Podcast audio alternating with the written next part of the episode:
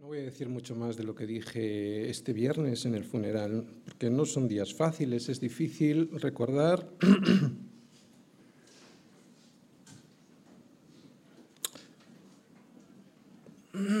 porque Maribel, pues aquí todos la queríamos mucho.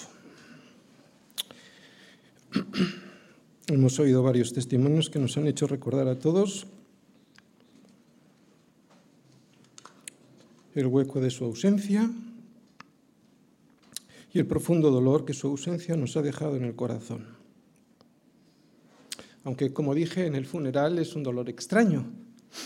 Como creyentes es un dolor que no refleja desesperanza como la desesperanza que refleja aquel que cree que todo lo ha perdido.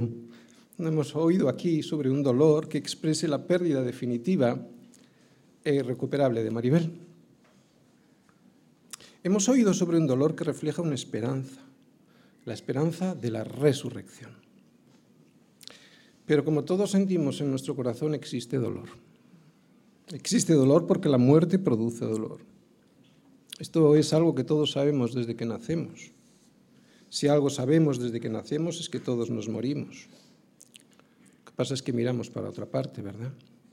De hecho, desde el mismo momento de nuestra concepción en el vientre materno, ya empezamos a morir. El drama del ser humano es que no fuimos creados para morir. El ser humano fue creado para vivir y además para vivir eternamente. ¿Por qué creéis que nos duele tanto la separación con Maribel?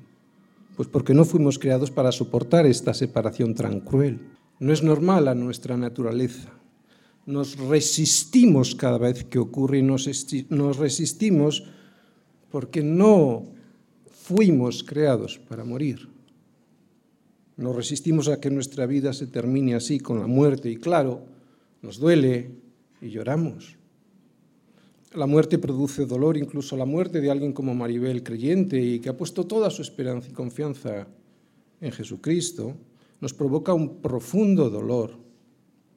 Es normal sentir dolor, si no fuera así, como dije el viernes, pues no seríamos seres humanos. El dolor humano no es pecado, Jesús se dolió por los suyos Jesús incluso lloró delante de la tumba de su amigo Lázaro. Jesús, como todos sabemos, fue plenamente hombre y plenamente Dios, y en su humanidad, en esa plenitud de humanidad que desplegó mientras estuvo aquí, nos enseñó que la muerte produce dolor y que ese dolor se puede y se debe mostrar llorando.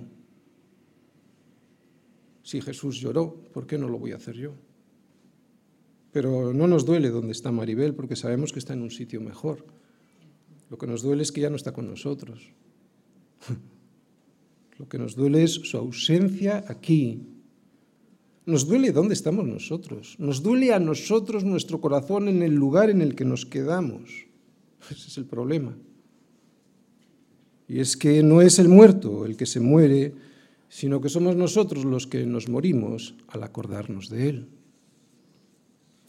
Y esto, como dije también en el funeral, nos debiera hacer pensar, porque si encuentro en mí este dolor tan profundo, este deseo desesperado de seguir viviendo, pero sabiendo que aunque lo desee, lo que realmente me va a ocurrir es que me muera, la explicación más probable es que hemos sido creados para otro mundo, para un mundo sobrenatural y eterno, un mundo en el que el dolor, la enfermedad y la muerte ya no estén nunca más presentes. Sabemos por las escrituras que no fue en absoluto la intención de Dios que su creación más perfecta y amada, o sea, tú y yo, estuviésemos destinados a sufrir y a terminar muriendo. Pero sabemos por qué ocurrió, porque desobedecimos. Y la consecuencia de ese pecado, la soberbia del hombre, la soberbia de no hacerle caso a su consejo que está expresado en la palabra, trae como resultado el sufrimiento aquí y la muerte eterna allí. No fuimos creados para morir, pero nos morimos. Y esas son muy malas noticias. No fuimos creados para morir, el ser humano fue creado para vivir y además para vivir eternamente. Y es aquí donde están las buenas noticias del Evangelio de Jesucristo. El anuncio de Dios a los hombres a través de su Hijo Jesús es el siguiente. Jesús nos lo dice. Yo, yo, yo soy la resurrección y la vida. El que cree en mí, y otra vez quiero subrayar esto, el que cree en mí, aunque muera, ese, el que cree en mí, ese vivirá y además vivirá eternamente. Buenas noticias en Jesucristo, vida, vida de verdad, vida eterna de verdad y sin más sufrimiento ni dolor, sin más enfermedad ni muerte. Pero para eso hay que aceptar el regalo ya hecho por Dios. Es un regalo hecho por Dios Padre a través del sacrificio vicario de su Hijo Jesucristo sobre la cruz. Vicario, como ya todos sabemos, significa sustituto, sustitutivo, y es que fue Jesús quien nos sustituyó en la cruz, o sea, la muerte que merecíamos. Pero claro, como dice Jesús mismo, Él nos dará vida. No moriremos si creemos en Él. Y yo soy testigo de primera mano de cómo Maribel acogió gozosa con los brazos abiertos las buenas noticias del Evangelio. Yo soy testigo de primera mano de cómo se entregó de verdad al Señor y a su servicio, de cómo se comprometió a servir al Señor con todo lo que tenía. Y como sabemos no era mucho, era poco lo que tenía, pero lo entregó. Y creo que es un buen ejemplo para nosotros siempre alegre en la iglesia, siempre con el gozo a flor de piel, siempre cantando alabanzas, ¿os acordáis? Con la escoba, cantando las últimas canciones de, que habíamos cantado ese domingo, siempre cantando alabanzas a Dios mientras barría al terminar las reuniones en la iglesia, siempre entrando al altar de Dios, al Dios de su alegría y de su gozo, alabando al Dios, al Dios de su salvación. ¡Wow! De su salvación. Porque Dios no es Dios de su salvación de todos, ¿eh? solo es de aquellos de los que han entregado su vida a Él y le sirven. Esta alegría solo se consigue con un corazón como el de Maribel, un corazón transformado por el Espíritu de Dios, viviendo en Él, un corazón conforme a Dios. Y es que solo hay dos tipos de hombres sobre la tierra, los que son pecadores y como todos muy bien sabemos aquí los otros, que también son pecadores. Los pecadores que no reconocen a Dios ni se rinden ante su Señor Jesucristo, sí, es su Señor, pero no lo quieren hacer suyo. Y los otros, los pecadores, tan pecadores como los anteriores, que sí le han rendido su vida a Él. Y Maribel rindió su vida a Cristo. Por eso podemos estar contentos hoy todos aquí.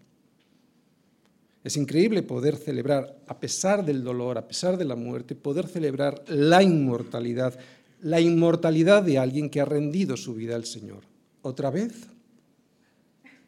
La inmortalidad de alguien que ha rendido su vida al Señor. No se trata de una religión, se trata de una rendición personal. Por eso yo creo que, como dije antes, no es el muerto quien se muere, somos nosotros los que nos morimos al acordarnos de Él. Como ya sabéis muy bien, porque las hemos predicado, hay una serie de bienaventuranzas en Mateo 5 y son promesas como las siguientes. Primera bienaventuranza, bienaventurados los pobres en espíritu, porque de ellos es el reino de los, de los cielos. ¿De quién es el reino de los cielos? De los pobres en espíritu. Un pobre en espíritu es alguien que reconoce su miseria espiritual, o sea, alguien que se reconoce pecador delante de Dios y cuando ocurre eso viene la segunda bienaventuranza. Es que es una bienaventuranza. Segunda, bienaventurados los que lloran, porque ellos recibirán consolación. Claro, los que lloran por lo anterior, los que lloran por su pecado. Y cómo eso le ofende a Dios. Estos, estos, son estos y no otros los que serán consolados. Y así hasta ocho bienaventuranzas más. Hoy no, es día, hoy no es día de entrar en las bienaventuranzas, porque quiero entrar en otra. Es la novena.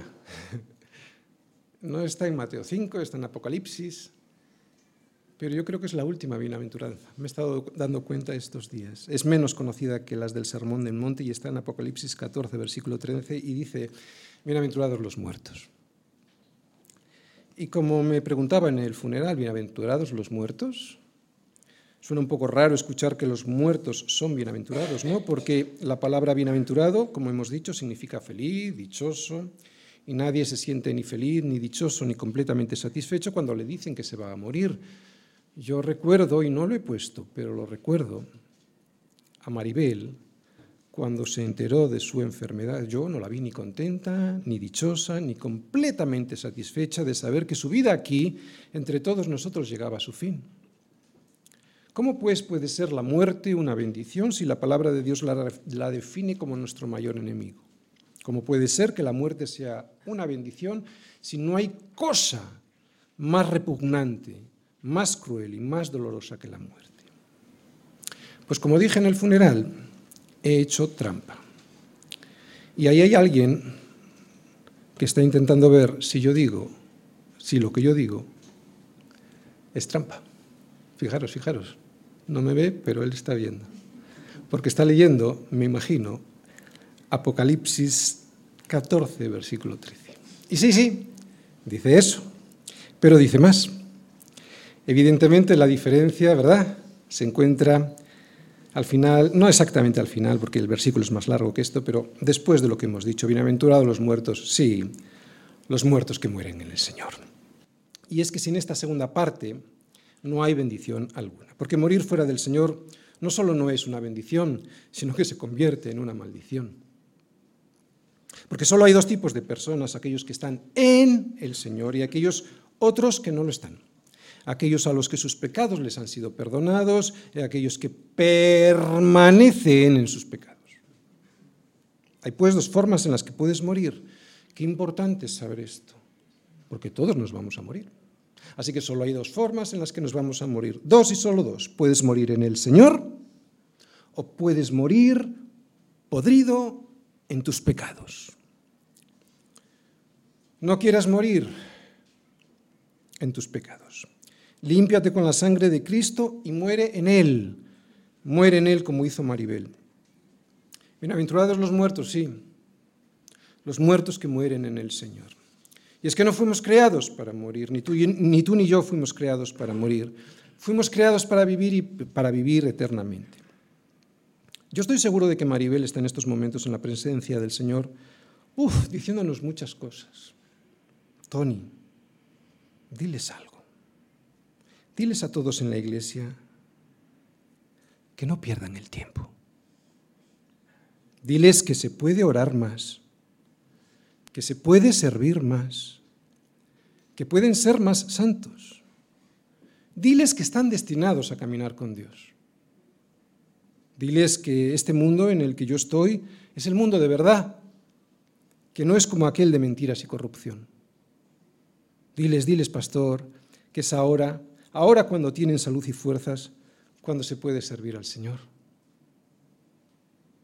Diles que las aprovechen, esa salud y esas fuerzas, y que no las desperdicien.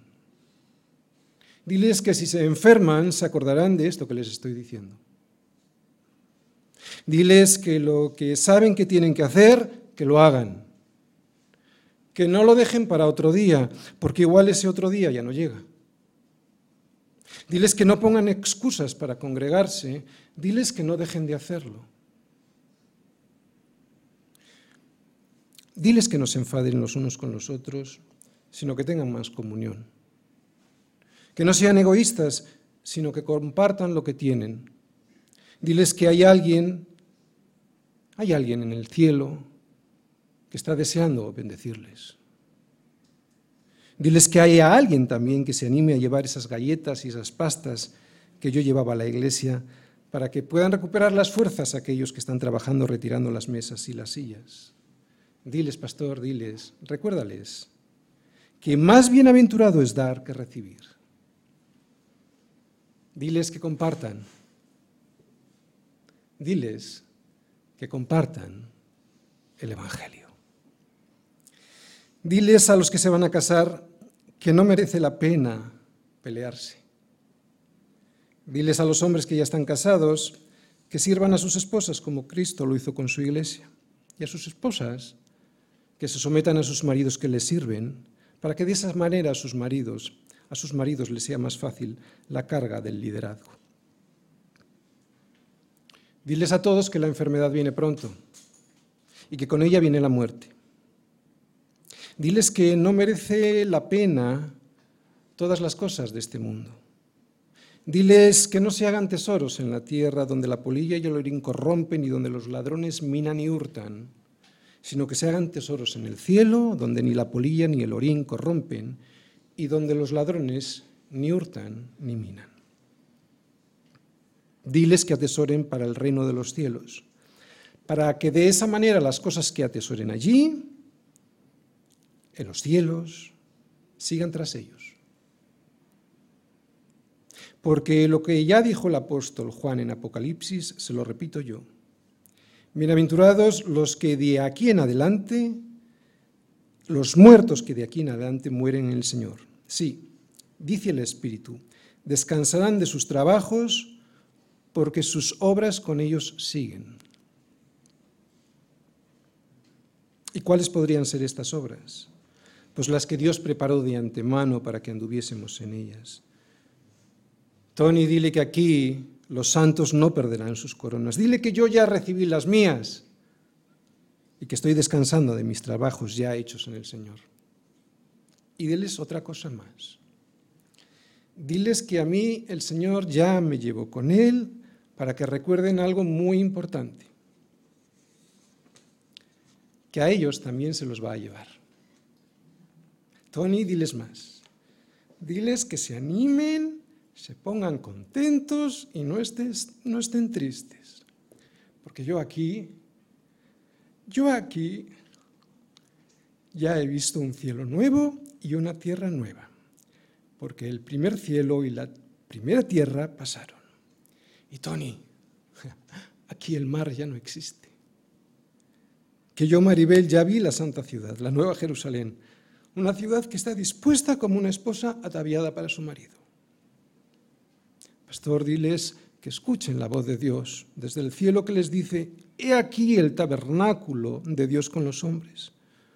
Recuérdales que aquí Dios mora con su pueblo. Diles que aquí Dios enjuga toda lágrima de los ojos de ellos y que aquí ya no hay más muerte, ni más llanto, ni clamor, ni dolor, porque aquí, Tony, aquí, aquí, todas esas primeras cosas pasaron.